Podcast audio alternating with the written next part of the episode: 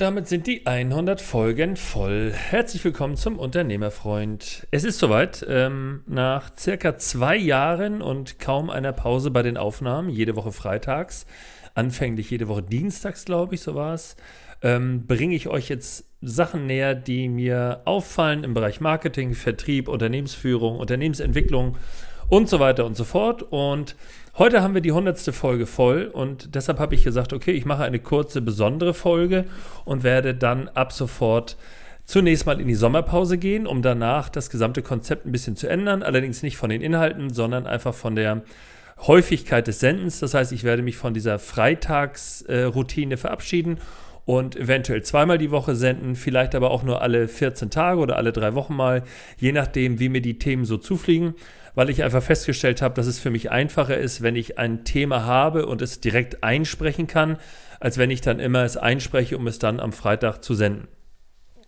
Und im Laufe der letzten 100 Folgen hat man natürlich oder habe ich natürlich auch eine entsprechende Entwicklung, was diese Podcast-Aufnahmen und die Themenwahl angeht, durchgemacht.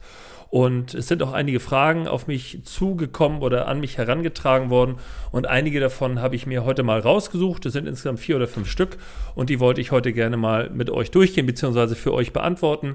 Und vielleicht hat ja darüber der ein oder andere wiederum neue Fragen, die ich dann gerne mit euch die nächsten Male, beziehungsweise nach der Sommerpause erörtern möchte.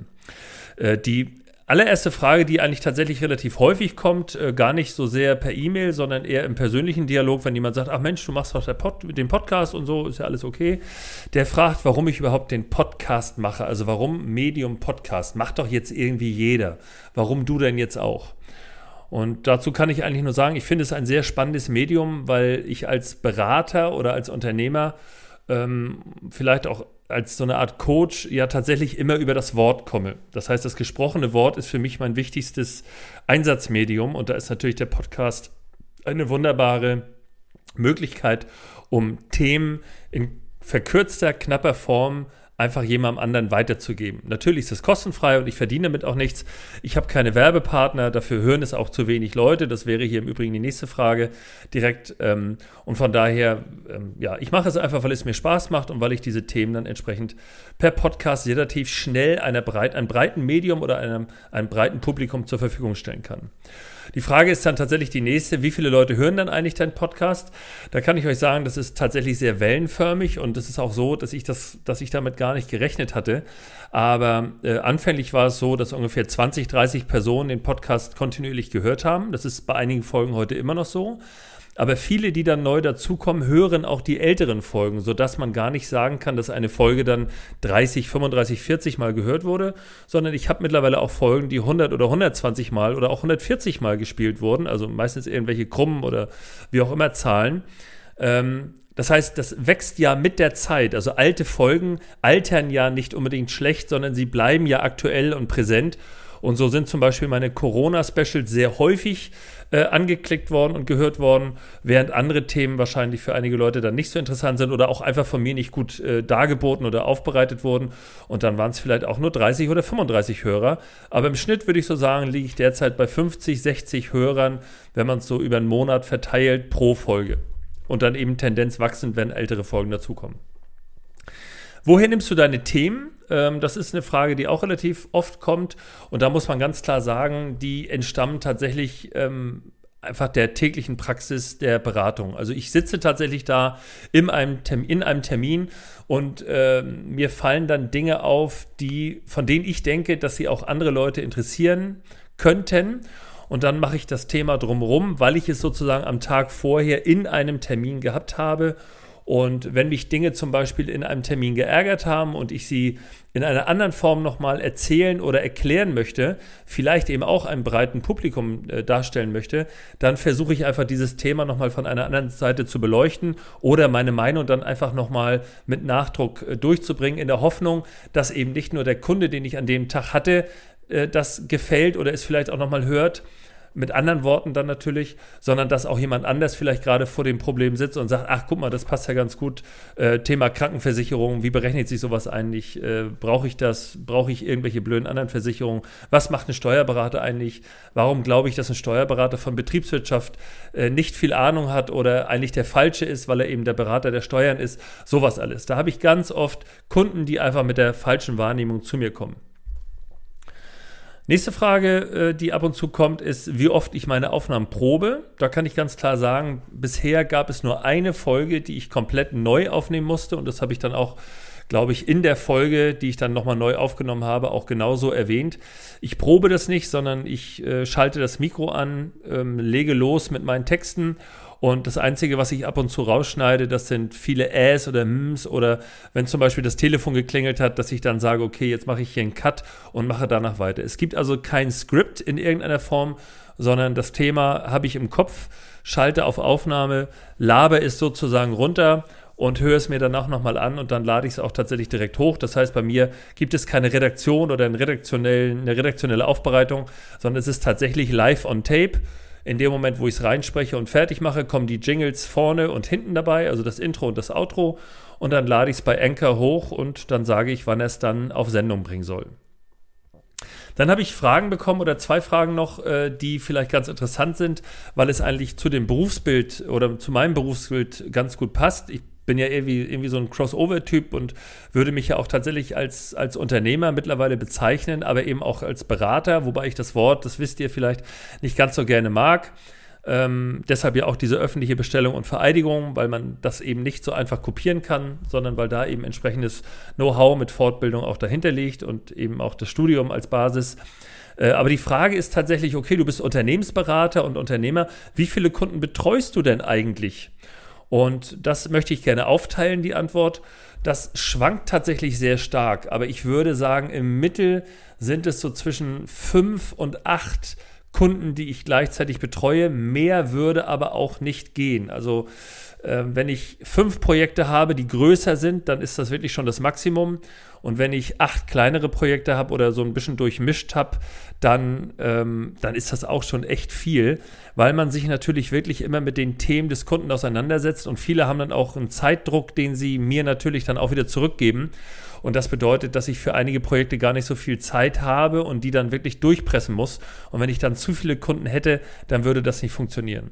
Und diese fünf bis acht Kunden, derzeit zum Beispiel ist es ein bisschen mehr wieder, also ich würde sagen, derzeit sind es sieben oder acht, auch teilweise größere Projekte, auch Unternehmensbewertung, die gliedern sich in folgende Bereiche. Also das eine sagte ich gerade schon, das ist der Bereich Unternehmensbewertung.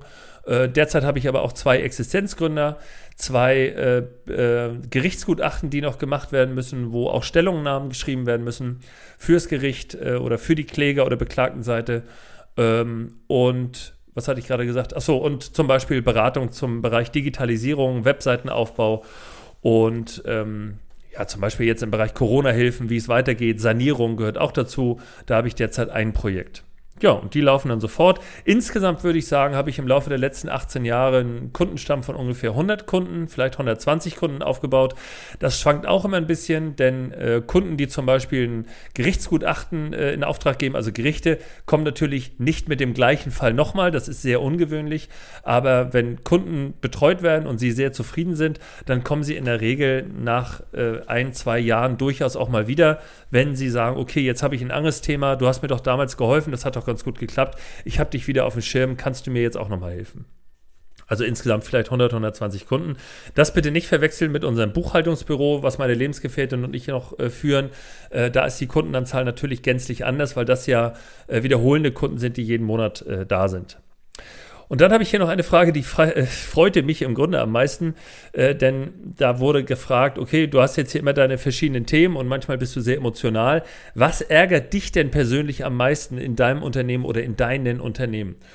Und da habe ich ein bisschen drüber nachgedacht, weil mich tatsächlich viele Dinge ärgern äh, und ich auch tatsächlich gemerkt habe in den letzten Jahren, dass ich durchaus ein Kontrolltyp bin und viele Dinge in meinem Umfeld kontrollieren möchte oder so weit kontrollieren möchte, wie es geht, ohne jetzt Mitarbeiter dabei einzuschränken. Denen lasse ich tatsächlich extrem viele Freiheiten und sage, ihr regelt das schon.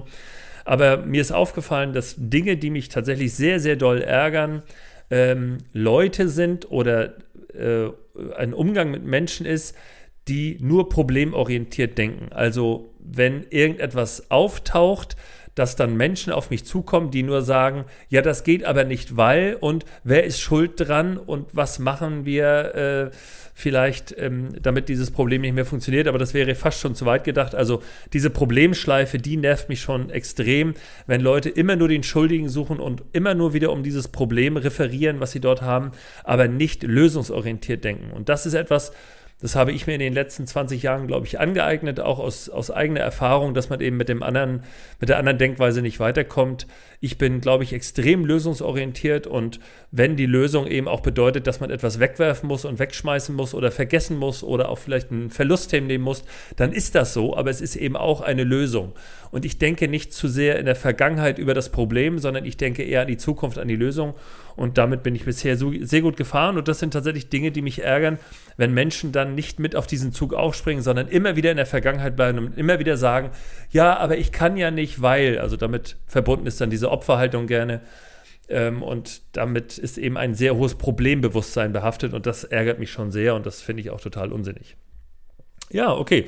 Das waren für heute einige hm, private oder unternehmerische Einblicke, sowohl in den Podcast als auch in meine tägliche Arbeit. Ich gehe jetzt ein bisschen in die Sommerpause. Wie gesagt, ich habe ganz gut zu tun und muss mich da ein bisschen konzentrieren und meine Kräfte bündeln. Mein Akku hat ja auch nur 100 Prozent. Und nach den Sommerferien würde ich das dann gerne so regeln, dass ihr durch das Abo immer informiert werdet, wenn es eine neue Folge gibt. Das heißt, bitte, ähm, wie es so schön bei TikTok heißt, macht das Plutz weg und das Herzchen rot. In meinem Fall ist es so, abonniert mich, ähm, damit ihr, egal wo, bei Spotify oder auch bei, bei ähm, ja, jedem anderen Podcast-Anbieter, dass ihr einfach keine Folge verpasst, wenn wieder etwas rauskommt. Denn es kann sein, dass die dann beim nächsten Mal nach den Sommerferien nicht auf den Freitag kommt, sondern vielleicht auf den Dienstagmittag oder auf den Mittwochnachmittag, je nachdem, wie es dann eben in mein Zeitmanagement passt und so wie auch gerade die Themen liegen und fallen. Bis dahin, vielen Dank für diese, erste, für diese ersten 100 Folgen. Es hat mir bisher sehr, sehr viel Spaß gemacht. Auf die nächsten 100 Folgen. Vielleicht baue ich noch eine neue Staffel dazu. Mal gucken, wie das geht und wie das funktioniert. Mein Name ist Patrick Stöbe und immer dran denken, die Berater sind Punkt. Net.